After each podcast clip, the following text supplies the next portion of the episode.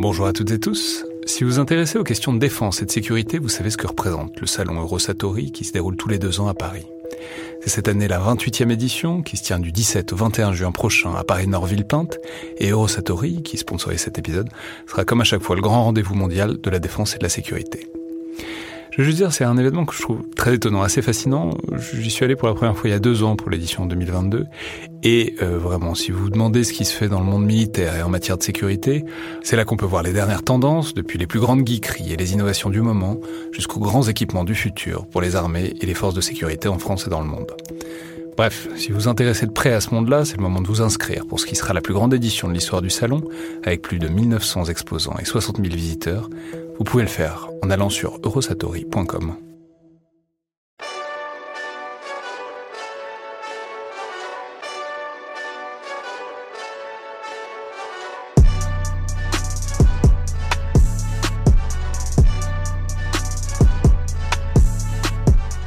à toutes et tous et bienvenue dans le Collimateur, le podcast de l'Institut de recherche stratégique de l'école militaire, l'IRSEM, consacré aux questions de défense et aux conflits armés. Je suis Alexandre Jublin et aujourd'hui j'ai le plaisir de recevoir Aline Leboeuf, chercheuse au Centre des études des sécurités de l'IFRI, l'Institut français des relations internationales, qui vient de signer le dernier focus stratégique de l'IFRI intitulé La compétition stratégique en Afrique, approche militaire américaine, chinoise et russe. Et qui donc détaille les différentes stratégies et les différentes manières qu'emploient ces trois grandes puissances, voire superpuissances, pour s'insérer et pour s'implanter militairement sur le continent africain, avec aussi évidemment des objectifs à la clé qui sont très variés. Bonjour euh, Aline. Bonjour Alexandre. Et merci beaucoup d'être là parce que vraiment, je veux dire, c'est un travail remarquable dont je signale au passage qu'il est disponible très facilement sur le site de l'IFRI. Parce que notamment il a le mérite d'être très bien fait et extrêmement clair et donc d'être accessible à tous ceux qui seraient intéressés euh, par le sujet. Merci. Alors, la, la première question que j'aimerais vous poser, du coup, c'est, euh, disons, à quand remonte cet intérêt partagé de ces trois pays pour l'Afrique? Alors, c'est un peu compliqué, évidemment, il y a plein de réponses, puisque deux de ces trois puissances se sont affrontées indirectement en Afrique pendant longtemps, pendant la guerre froide, donc évidemment Mm. les États-Unis et euh, la Russie, l'ancienne URSS. Même la Chine en fait. Et même la Chine. Donc, bah, allez-y, peut-être replacez-nous ce contexte. C'est quoi, disons, la longue histoire de investissement de ces trois puissances euh, en Afrique on pourrait remonter très loin, mais si on se contente euh, de regarder ce qui s'est passé au XXe siècle, en fait, ben, comme vous le disiez, pendant la guerre froide, en fait, la plupart des pays africains ont été euh, sommés de rejoindre un des deux blocs, le bloc communiste ou le bloc capitaliste, donc plutôt la, Russie ou plutôt les, États-Unis. Et, la Chine, en fait, était un peu une puissance de, de la troisième voie, entre guillemets, en fait, euh, qui, euh, qui, qui était euh, co- communiste, mais euh, qui euh, parfois s'est retrouvé en fait euh, à, à- affronter en fait la Russie euh, en soutenant euh, des groupes euh, rebelles qui étaient euh, euh, qui, qui, qui s'opposaient à des groupes rebelles soutenus par la Russie. Voilà, c'est un peu compliqué. Oui, mais parce Euh, que mais- c'est- vrai qu'il faut aussi toujours rappeler que la Chine, enfin, on a souvent tendance à mettre la Chine et l'URSS dans le même camp très généralement, Mm. mais une des grandes constantes des années 60-70, ça a été justement la rivalité euh, sino-russe qui Mm. l'emportait sur beaucoup de choses, quoi. Ouais, ouais, non, c'était, c'était très important. Et en fait, ce qui s'est passé, c'est qu'après euh, la, la chute de la guerre froide, de la fin de la guerre froide, pardon, la chute du mur, euh, les, la Russie et la Chine ont commencé à se désintéresser de l'Afrique. Euh, et les États-Unis, en fait, sont, sont impliqués en Somalie, pendant la, guerre civile somalienne. Mais euh, comme ça s'est euh, pas bien passé du tout, en fait, après ça, hein, toutes les années 90, ils ont, ils ont essayé de, de plus s'impliquer du tout en Afrique. Et c'est seulement avec le 11 septembre euh, 2001 que euh, là, ils ont recommencé euh, à s'impliquer euh, en Afrique, notamment en Somalie, en fait, pour lutter contre les groupes terroristes, en fait, présents sur le territoire africain. Ouais, alors il faut peut-être revenir un peu peut-être là-dessus sur cet épisode-là, donc euh, 1993 et l'opération alors que j'ai appris en vous lisant, c'est une opération qui s'appelait Gothic Serpent. Euh, américaine en Somalie, c'est toujours quelque chose les, les noms d'opérations américains. Euh, non, mais qui est, qui, est, qui est une vraie opération, qui est une des premières grandes interventions extérieures américaines après la chute du mur. euh, comme s'en souviendront tous ceux qui ont vu ce film incroyable qui est La chute du faucon noir, mhm. et qui, euh, un peu comme euh, l'histoire du film, c'est effectivement assez mal passé. C'est un peu un traumatisme d'intervention extérieure américaine. Ouais. oui, ben, tout à fait. En fait, les, les, les, Américains intervenaient avec à côté en fait d'une opération des Nations Unies en fait et, et ils ont leur leur, posture en fait et euh, les actions qu'ils ont conduites euh, dans le cadre de cette intervention, en fait, ont, euh, au lieu d'aider à résoudre le conflit et à amener les, les, acteurs locaux à, travailler ensemble, en fait, à relancer le, conflit, en fait.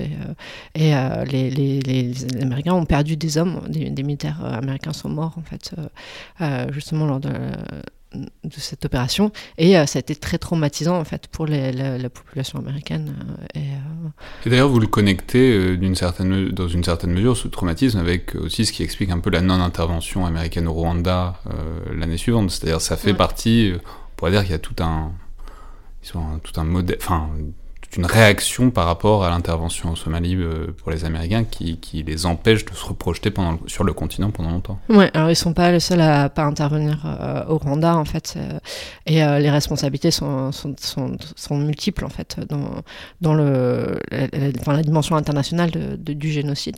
Mais, mais ce qui est sûr, c'est que voilà, ces, deux crises en fait importantes, la Somalie et le Rwanda. La Somalie avec une intervention qui qui fonctionne pas, le Rwanda avec une non-intervention en fait euh, qui euh, justement euh, permet le, génocide. Et, donc en fait, à toutes les années 90 après ça en fait vont être marquées par la non-intervention en fait et, la délégation en fait à des acteurs privés ou, africains en fait de la gestion de crise des, des, des crises africaines quoi.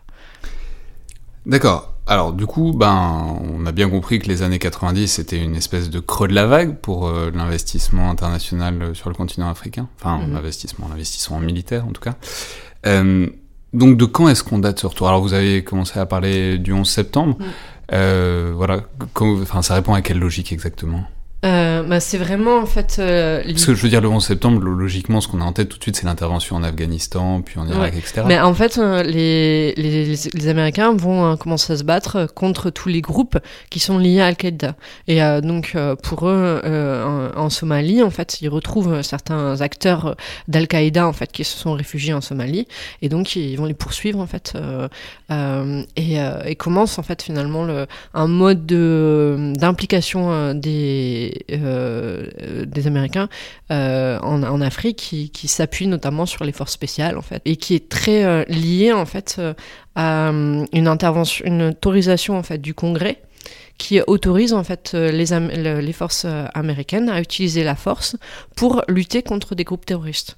Et donc euh, finalement, quand on regarde aujourd'hui en fait les interventions, les opérations américaines en Afrique, en fait, elles sont toutes liées à des groupes terroristes qui sont liés à Al-Qaïda plus ou moins directement et qui en fait vont justifier la, la possibilité pour les, pour les forces américaines à recourir à la force sur ce territoire.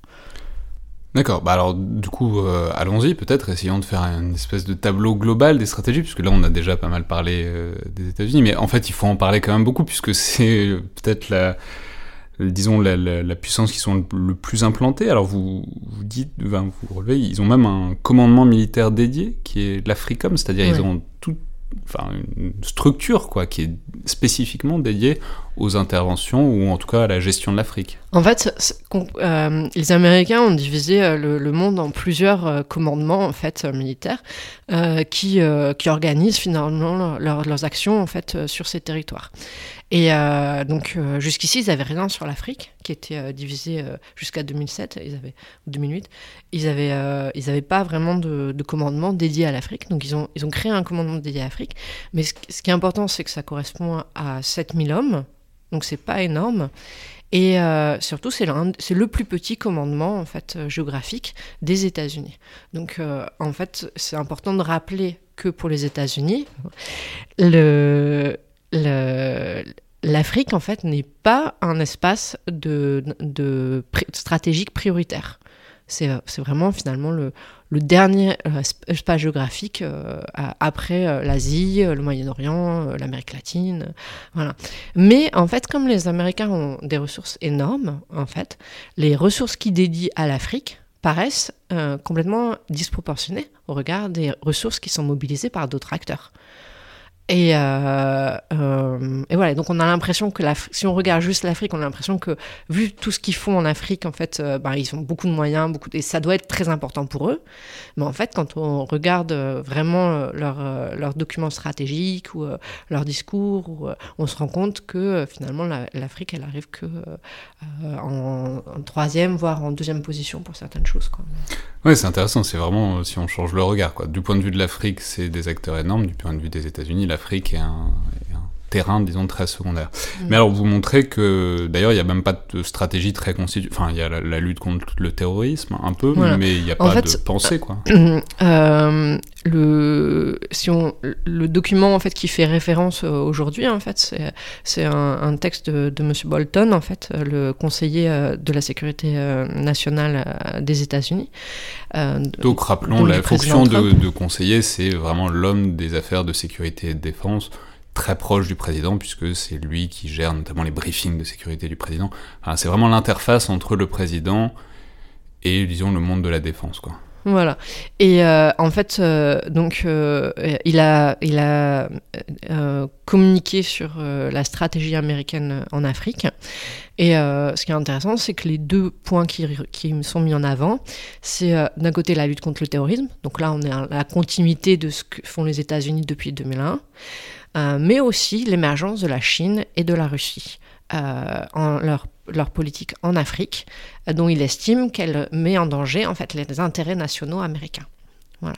Donc, par ce discours-là, en fait, on voit que la compétition avec la Chine et avec la Russie, qui est de plus, en plus structurante pour la politique américaine, euh, a aussi un impact sur la façon dont l'Afrique est considérée aujourd'hui à Washington.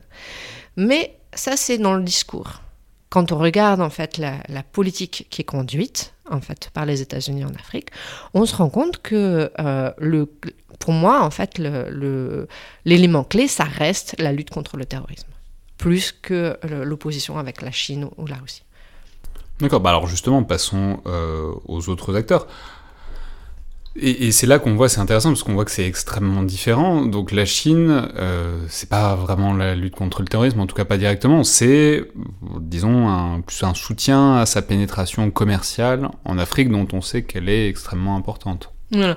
ce qu'il faut rappeler, en fait, c'est que les échanges bilatéraux entre la Chine et l'Afrique, c'est 170 milliards euh, de dollars. C'est-à-dire c'est euh, quatre fois plus que les échanges avec les États-Unis, et c'est dix fois plus que les échanges que la Russie a avec l'Afrique. Et donc pour la Chine, l'Afrique, c'est un, espace euh, extrêmement important au niveau économique, même si là aussi, c'est pas le, premier espace euh, économique euh, pour la Chine. Le premier, c'est l'Europe et le Moyen-Orient, et l'Asie surtout. Donc la Chine est importante, euh, notamment pour les ressources en fait, tout ce qui est pétrole, minerais, euh, etc.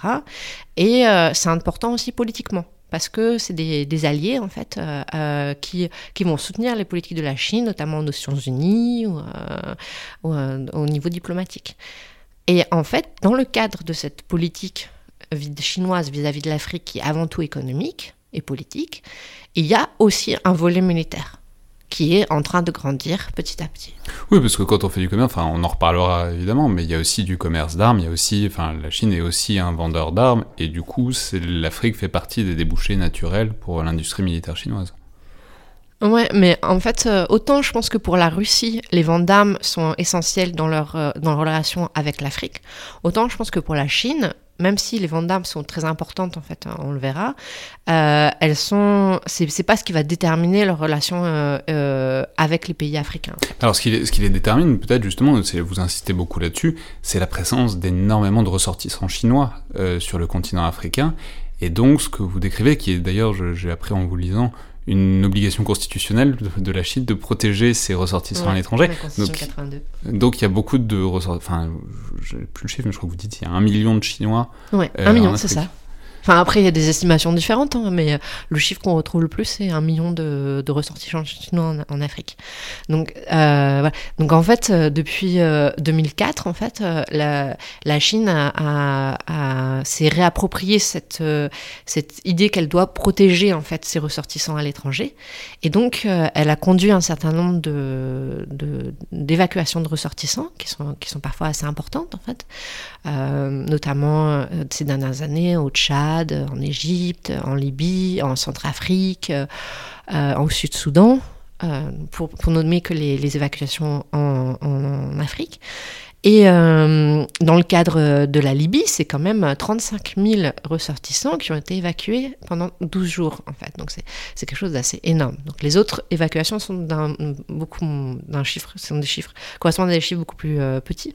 Mais euh, l'évacuation de la Libye en 2011, potentiellement, c'est autant d'interventions militaires chinoises. C'est-à-dire si les Chinois sont, enfin, si les ressortissants chinois sont à ce point-là éparpillés sur le continent et que dès qu'ils sont en danger, la Chine intervient, c'est quand même ça implique une capacité à se projeter quoi. Ouais, non, c'est évident. Après, en fait, sur ces évacuations, pour l'instant, euh, le volet civil des capacités et, des moyens est quand même plus important que le volet militaire, même si le volet militaire euh, existe, en fait. Donc, il y a des, euh, des, des, bâtiments, de, enfin, des, frégates ou des, avions, en fait, militaires qui ont été utilisés.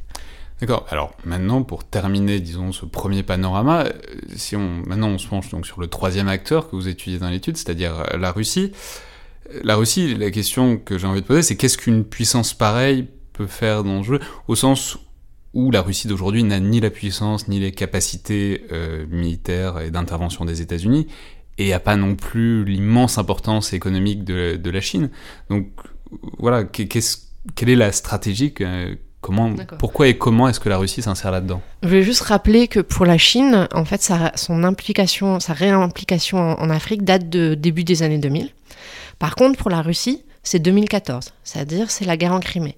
En fait, avec la guerre en Crimée, la Russie se rend compte qu'elle, euh, euh, qu'elle a besoin en fait d'aller chercher des soutiens extérieurs pour contrebalancer euh, le, les sanctions et les relations délicates qu'elle a avec l'Occident. Donc c'est à ce moment-là qu'elle va commencer à se tourner vers les pays africains pour essayer avant tout en fait d'obtenir leur soutien diplomatique et politique. Et c'est euh... presque un Roland de guerre froide quand on récupère les non alignés, les voilà. Mais euh... et en fait ce qui est intéressant c'est que ben, comme vous le disiez, la Chine, la Russie a très peu de ressources financières. En fait, euh, ben, juste un exemple, lorsqu'on étudie, regarde les budgets euh, engagés par les trois pays euh, en Afrique. Ils sont la Chine et, les États-Unis ont promis 60 milliards d'euros de dollars à l'Afrique, mais la, Russie, elle, est juste capable de euh, d'annuler en fait des, dettes à un niveau de 20 milliards. Donc on n'est pas du tout sur les mêmes échelles de capacité. Mais, mais malgré cela, en fait, on a l'impression que c'est un pays qui a quand même réussi depuis 5 ans à euh, accroître rapidement euh, euh, relations diplomatiques avec les pays africains. Par exemple, aujourd'hui, en fait, ils ont des accords diplomatico-militaires avec 24 pays d'Afrique. Et beaucoup ont été signés en 2018, 2019, en fait, le, dernier, c'est celui avec le Mali, en fait, en 2019. Donc, c'est, enfin, il y a un vrai effort, en fait, qui, qui est mis en œuvre par les Russes, en fait, pour construire en fait des relations solides avec les pays africains. Euh, et on verra notamment euh, en, octobre en fait a lieu le, forum de Sochi en fait, euh, le, forum entre la Russie et, l'Afrique, le premier en fait.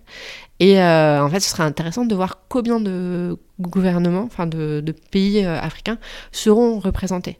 Et je pense qu'il y en aura beaucoup en fait, parce que j'ai l'impression qu'il y a une vraie curiosité vis-à-vis de la Russie en fait, une vraie euh, de la part des pays africains, une vraie volonté en fait de d'essayer de, développer des liens avec eux et de voir un peu ce qu'ils peuvent en tirer. Alors justement la question c'est aussi si, je veux dire, si on change un peu la focale et qu'on se penche maintenant sur l'Afrique, enfin sur les, justement pour pas le considérer comme l'Afrique, mais essayer de voir la diversité au sein du continent africain, quel serait le, comment est-ce qu'on pourrait expliquer la répartition des pays envers ces trois puissances euh, Enfin, je veux dire, quel, serait le principe? Est-ce que c'est par zone, zone géographique? Est-ce qu'il y a des est-ce que, je sais pas, la Chine ou la Russie s'insère plus dans certaines zones? Est-ce que c'est par rapport en question? Des questions par exemple de distance diplomatique avec les États-Unis qui poussent euh, vers les autres puissances. Comment est-ce qu'on peut expliquer que tel ou tel pays se rapproche plus ou moins de la Chine, de la Russie ou des États-Unis? Alors, en fait, ce qui est intéressant, c'est que si on compare avec le, au temps de la guerre froide, au temps de la guerre froide, vous étiez soit dans le bloc soviétique, soit dans le bloc euh, capitaliste. En fait, c'était hyper difficile en fait d'être non aligné ou de voilà, vous pouviez changer un bloc sur l'autre, mais vous pouvez pas. Fallait choisir. Et en fait, là, quand on regarde euh, les acquis avec qui les pays africains travaillent, en fait, on se rend compte qu'il y en a beaucoup qui travaillent avec à États-Unis, Chine et Russie. Ils choisissent pas. Et euh, ça se voit par exemple dans l'étude que j'ai faite, en fait, il y a une carte des euh, ventes d'armes. En fait, euh, où on a montré combien il y avait de pays qui achetaient aux trois des puissances, combien de pays aux deux et combien un seul. Et en fait, sur plus de 50 pays africains, il y en a une petite dizaine, même pas en fait, qui achètent qu'à un seul des trois puissances. Et ça se retrouve aussi dans le fait que je vous parlais des accords diplomatico-militaires. Il y a beaucoup de pays qui ont des accords, comme Djibouti, il a des accords euh, politico-militaires, euh, peut-être pas avec la Russie, mais au moins avec les États-Unis et la Chine. Donc, et la France euh, aussi, Et la France aussi, mais voilà, je pense que je, je, parle, enfin, dans l'étude, je parle surtout des trois, donc. Et, et voilà, donc les, les pays africains vont, signer des accords avec plusieurs pays, en fait, et, et ça leur pose pas forcément problème, quoi. Ouais, mais alors du coup, est-ce qu'on peut imaginer que qu'il y ait moyen que les pays africains, enfin que les acteurs africains en profitent, c'est-à-dire d'une certaine manière fassent monter les enchères entre les différentes puissances. Euh, voilà, est-ce que, est-ce, qu'il y a, est-ce que les acteurs africains pourraient, peuvent tirer euh, profit de cette compétition? Ou est-ce qu'il faut l'interpréter tout ça au sein d'un schéma assez courant, mais qui marche assez bien, d'une sorte de néocolonialisme de grande puissance sur ce continent cible euh, depuis très longtemps qu'est l'Afrique, donc qu'on pille euh, de manière assez habituelle. Bah, je pense que, enfin, juste, je, je, peux rajouter un point. Je voulais juste dire que les, les, les, relations historiques nouées au cours de la guerre froide ont quand même un impact sur les, les, les, relations qui sont nouées aujourd'hui. En fait, euh, oui, bien sûr, parce qu'on sait d'ailleurs que euh, pendant la guerre froide, il y avait un certain nombre de jeunes cadres militaires africains qui allaient se former aux États-Unis, surtout en URSS, même en France. Ah bon, que donc, j'imagine que ça doit laisser Voilà, donc c'est juste pour ne pas donner l'idée que finalement on est juste dans une logique euh, purement opportuniste en fait. Elle existe, mais elle s'inscrit aussi dans, dans, une, dans une historicité en fait des rapports. Et en fait, sur votre, votre question, en fait, en fait, euh, le... je pense que la, un, des, euh, critères clés, ça va être la rigidité, en fait. C'est-à-dire, on est dans une période un peu de transition et euh, où je vous, dis, euh, je vous disais que euh, les pays africains pouvaient louer des partenariats avec plein de pays, en fait, parce que c'est pas juste la, Chine, la Russie, les États-Unis, c'est sûr, c'est la France, l'Allemagne, le Japon, la Corée du Sud, l'Indonésie, le Pakistan, les Émirats arabes unis, l'Arabie saoudite, enfin vraiment, il y, a beaucoup de partenaires, même aux pays africains, le Maroc, Afrique du Sud, enfin voilà. Donc. Et tant qu'en fait, cette souplesse existe, cette capacité en fait finalement de, nouer des partenariats avec euh, les pays qu'on veut en fait en fonction et de jouer euh, justement un peu comme le fait euh, Djibouti en fait sur la compétition entre les différents acteurs. En fait je pense que ça peut se faire à l'avantage des pays africains. Mais je vais revenir dessus mais il y a un quand même une limite à prendre en compte et par contre en fait si les le, conflit entre les, différents pouvoirs et surtout entre la Chine et, les, euh, États-Unis en fait a pour effet de rigidifier à nouveau en fait les, logiques d'appartenance. En fait, dans ce cas-là, ce sera, sera ce sera euh, néfaste à terme pour les, pour les pays africains. Oui, mais alors du coup, là, dans la, dans la situation que vous décrivez, c'est en fait, c'est pas les pays africains qui sont maîtres de leur sort. C'est-à-dire, si la rivalité se tend, d'un coup, eux seront toujours en position plus ou moins passive de plus vraiment pouvoir en tirer profit autant qu'ils le font actuellement. Après, en fait, euh, la question c'est est-ce qu'aujourd'hui ils ont euh, les ressources pour éviter que ça se tende? Et ça, enfin, voilà, c'est la question comment fonctionne le système international et, euh, et comment on peut éviter en fait une, une, une, nouvelle guerre froide en fait, hein, parce que euh, c'est le mot. Je voulais juste rajouter un point en fait, et qui, est lié à ce que vous disiez en fait sur la, marge de manœuvre des pays africains. Euh, j'avais discuté avec euh, des Béninois en fait de la coopération militaire chinoise, et, et ils me disaient, bah nous on est on est content quand les Chinois nous filent des, formations, enfin quand ils acceptent de prendre nos, cadets ou nos stagiaires dans leurs écoles. Mais par contre, euh, enfin, c'est pas nous qui, décidons euh, quels vont être les sujets des formations, quoi. Même si on dit, euh, ben, on aimerait bien telle, telle, telle formation en fonction de nos besoins, en fait, les Chinois, ils font en fonction de ce qu'ils ont comme capacité de ressources et enfin ce qui les arrange à ce moment-là, quoi. Et donc, voilà, donc, forcément, un petit pays comme euh, le Togo, ou le Ghana, ou, euh, en fait, n'est pas en mesure de négocier avec euh, les, les, Chinois ou avec les Américains ou avec les Russes de la même façon que peut-être le Nigeria ou l'Afrique du Sud. Quoi.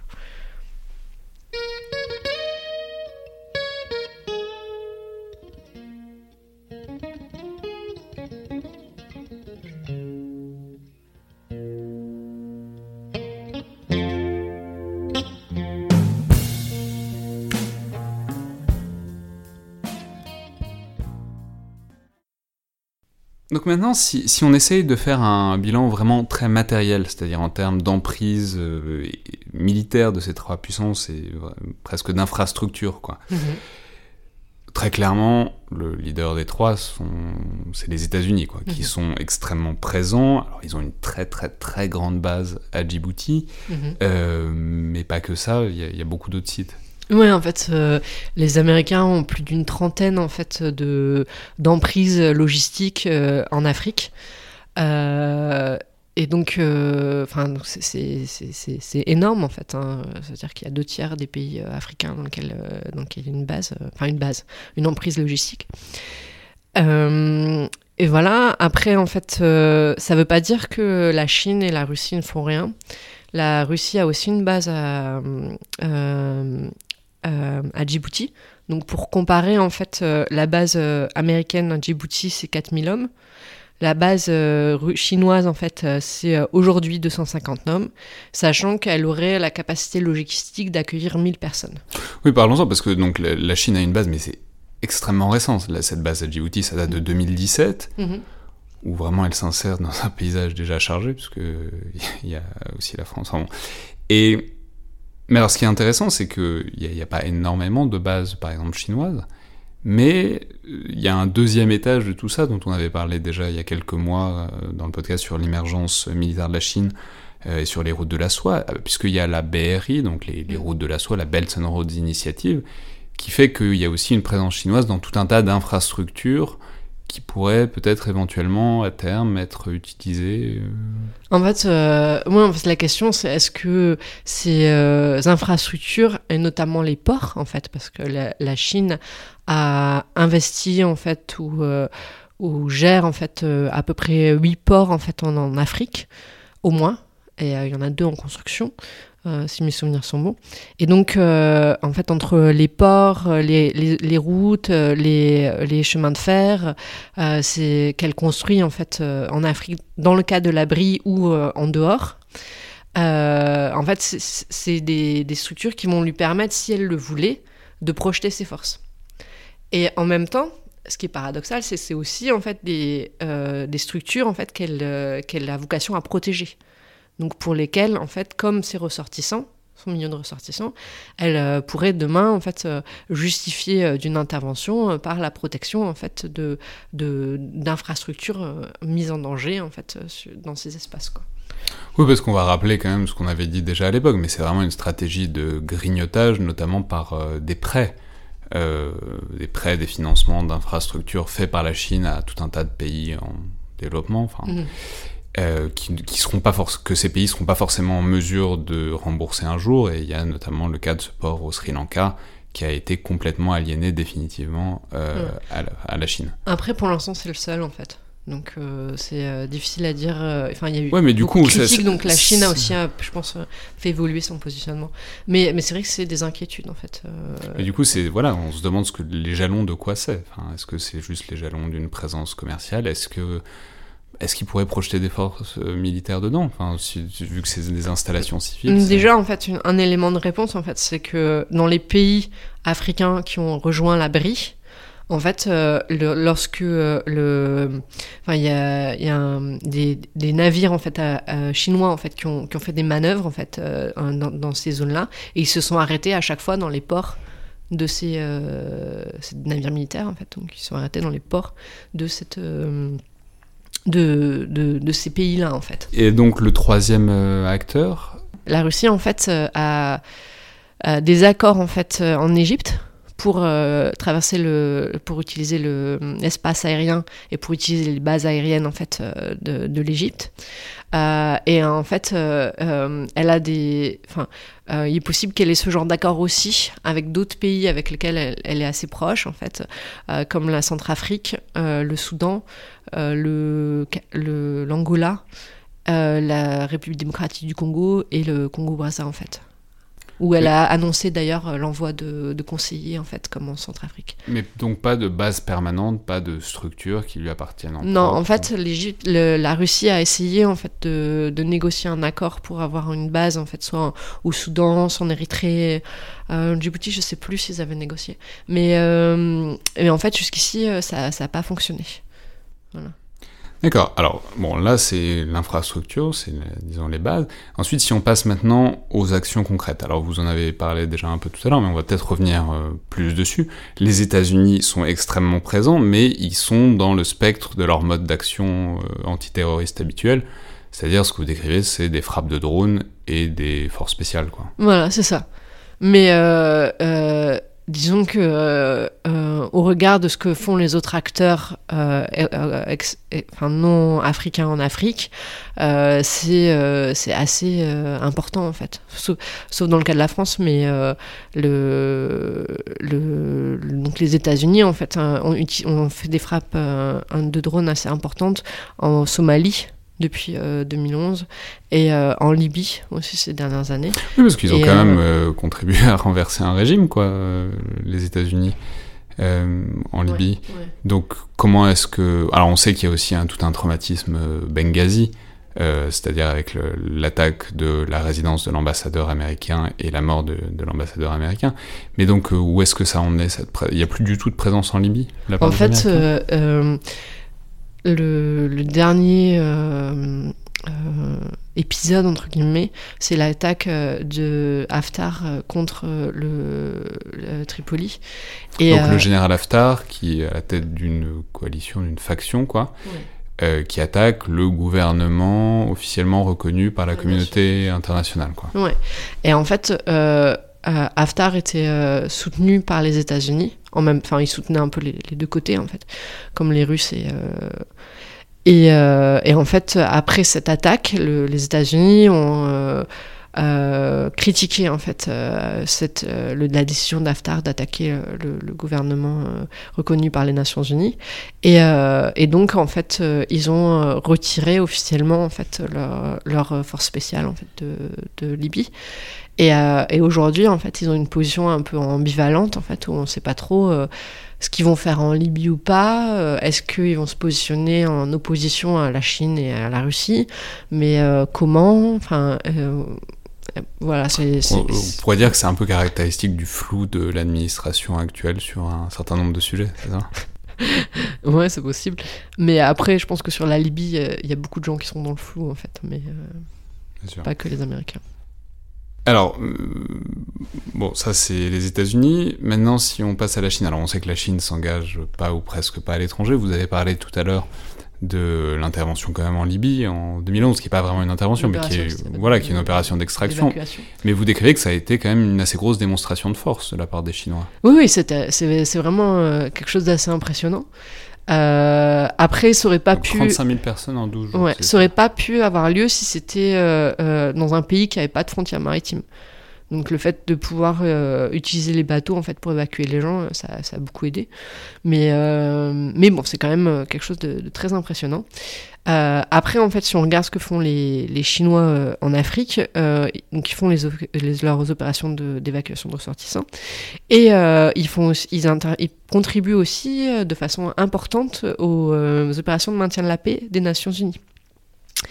Ils ont la nombre, il, que casque bleu déployé, le plus important du P5, en fait, des euh, cinq pays euh, euh, membres permanents du Conseil de sécurité des Nations Unies.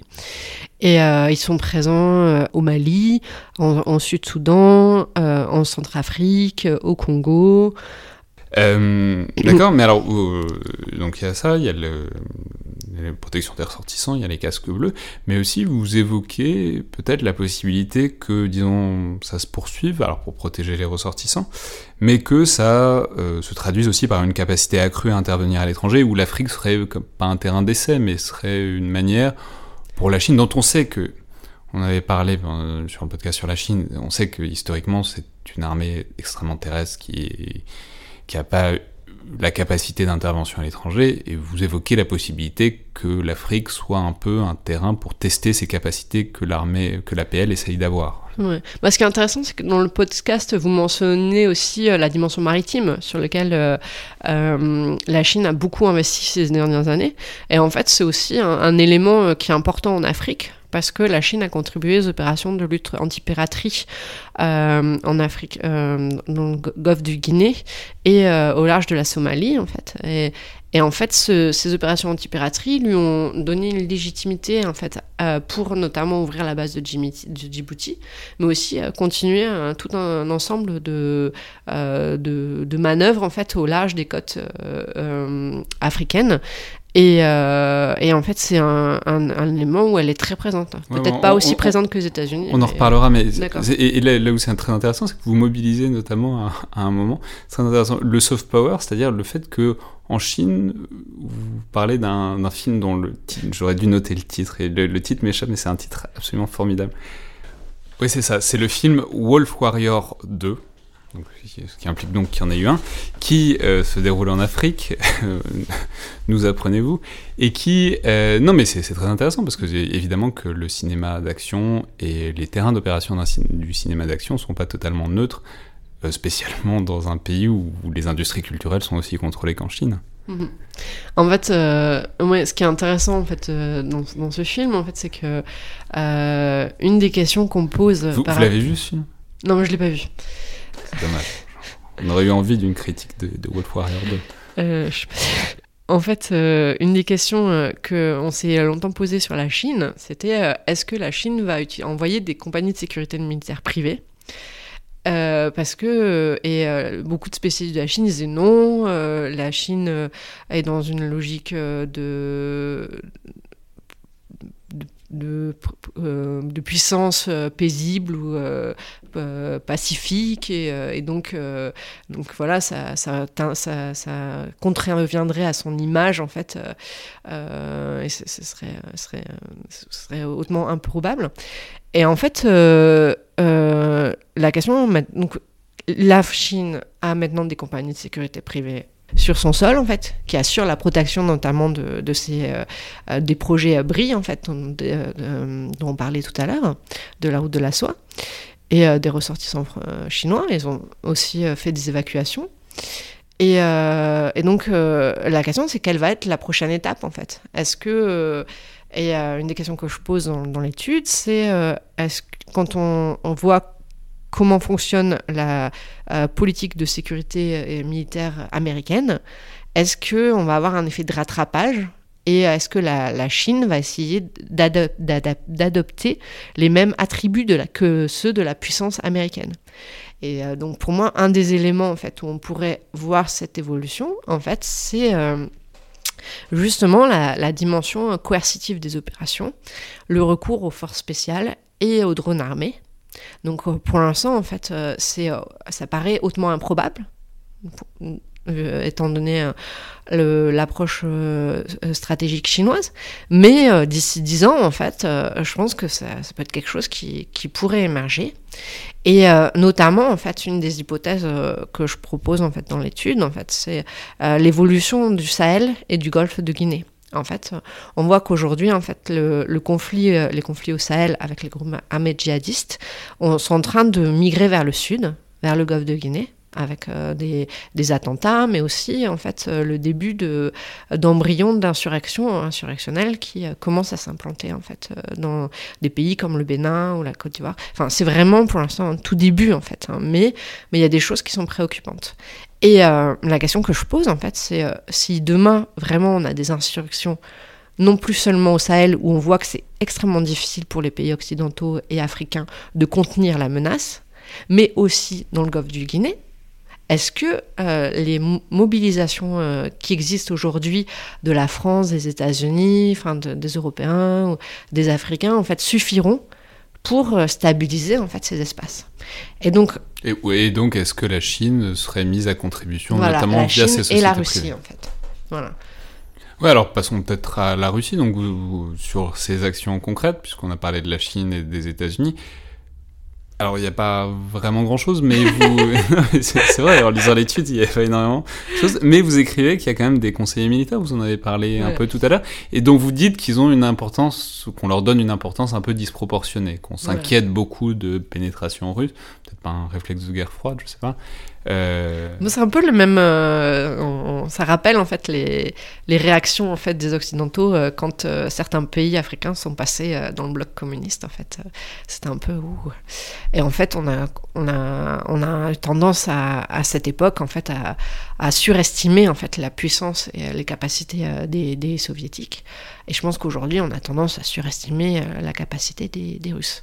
Cela dit, ils font quand même des choses. Et euh, euh, si aujourd'hui, en fait, euh, on peut avoir l'impression qu'ils font pas encore grand chose, la question c'est d'ici 5 à 10 ans, en fait, qu'est-ce qui, voilà, quelles seront leurs postures à ce moment-là et, et, là, ça pourrait. est-ce, que ces conseillers militaires sont en train de poser les jalons d'autre chose ou est-ce que c'est juste une, une coopération à minima, quoi? Voilà, en fait, si on regarde ce que Bon, je, vais peut-être expliquer un peu. En fait, euh, la, la, Russie euh, a envoyé en fait euh, une mission de, de, coopérants, enfin de, de conseillers en fait en Centrafrique après le, retrait de la force sangaris française. Et donc, c'est 170 civils et 5 militaires. Et en fait, leur, rôle, c'est de former l'armée centrafricaine ou un bataillon en fait de cette armée euh, et, en plus, en fait, euh, la, Russie en fait a, détaché des gens qui assurent la sécurité en fait du président, qui était assurée jusque-là par les par les, Rwandais, donc euh, les casques bleus rwandais. Donc maintenant, c'est des Russes en fait qui assurent la, la, sécurité du président. Et ils ont, il a aussi un conseiller sécurité en fait qui ou conseiller militaire qui est russe et euh, voilà, donc euh, euh, forcément, ces gens-là peuvent avoir une influence importante sur le, régime centrafricain, en fait. ils l'ont certainement. la question, c'est est-ce que, en fait, ils arrivent vraiment à avoir un impact positif sur la stabilisation de, la Centrafrique? Et pour l'instant, ça, je le vois pas du tout, en fait. Quoi. Là, on est sur tout un tas de projets séparés qui sont parfois concurrents, rarement frontalement, mais enfin, en tout cas, disons des initiatives et des interventions séparées.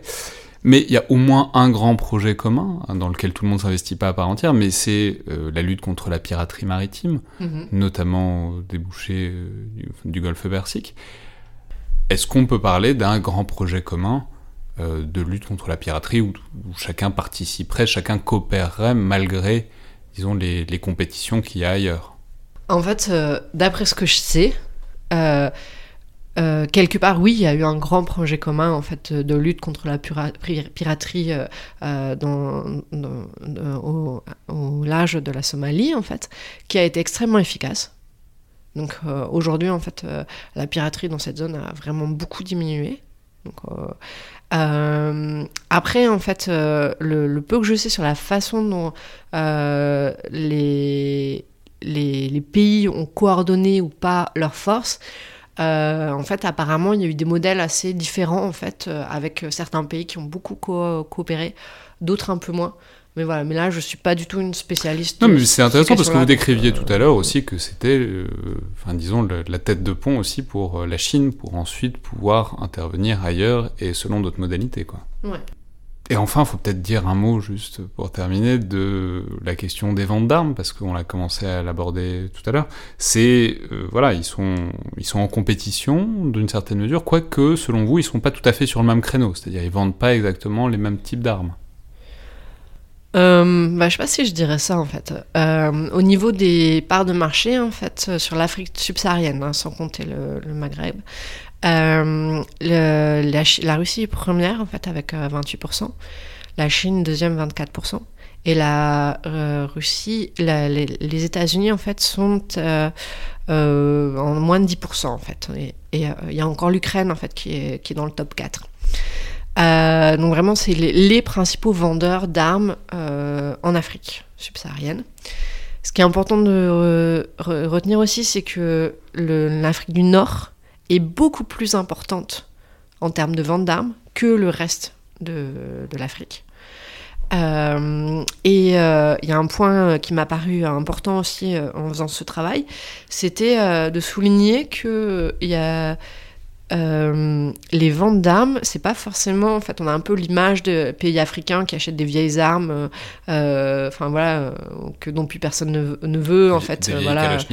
Ouais, voilà. Et en fait, ben non, il y a aussi euh, des, drones armés. par exemple, le Nigeria a acheté des CH3 chinois. Il y a des, des missiles il y a des, enfin, surtout si on, surtout pour l'Algérie et l'Égypte en fait, mais pas que en fait. Il y a aussi des pays qui achètent euh, des, avions, des hélicoptères de, enfin voilà, de niveau correct en fait, euh, qui ont, voilà, qui constituent leurs aviations et, et, euh, voilà, c'est après au niveau des compétitions en fait. je ne sais pas dans quelle mesure les Chinois et les Russes sont vraiment, enfin sur localement en fait comment se fonctionne euh, euh, la, compétition entre est-ce que je vais acheter un, un, hélicoptère russe ou un hélicoptère chinois mais euh, ce qui est sûr c'est que les États-Unis sont dans une classe à part parce qu'en fait ils vendent pas forcément